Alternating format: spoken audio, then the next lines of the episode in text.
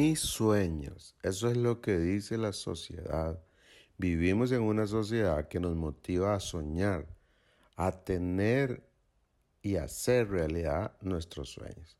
Y hay frases como, haz de tu vida un sueño y de tu sueño una realidad.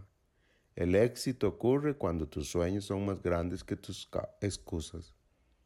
El futuro pertenece a aquellos que creen en la belleza de sus sueños. Eso es lo que, lo que encuentro, lo que encontramos en la sociedad todos los días. Ese es el consejo.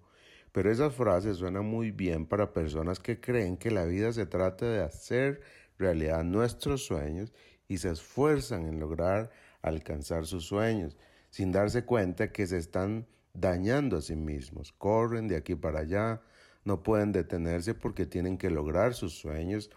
Hoy es terminar una carrera, mañana es bajar de peso, para otros es ahorrar más, es comprar una casa, son unos muebles nuevos y cumplimos con agendas estresantes sin darnos cuenta que nos vamos desgastando sin disfrutar la vida.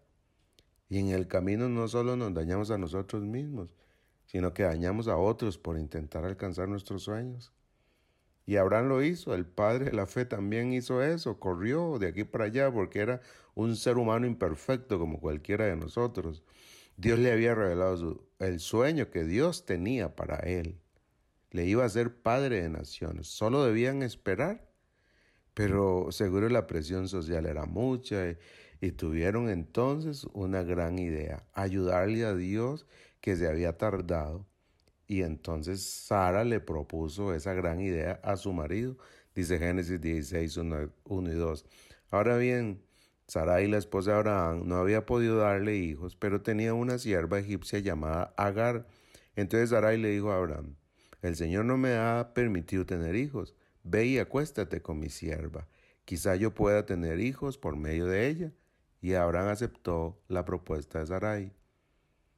Ellos solo debían esperar. Tenían que disfrutar la vida nada más, con la certeza de que el alfarero sería quien les diera forma y que él sabía cuándo quería cumplir los sueños que el alfarero tenía con ellos como barro. No tenían que hacer nada, pero ellos no pudieron esperar. Hoy pregúntese, ¿estoy disfrutando la vida?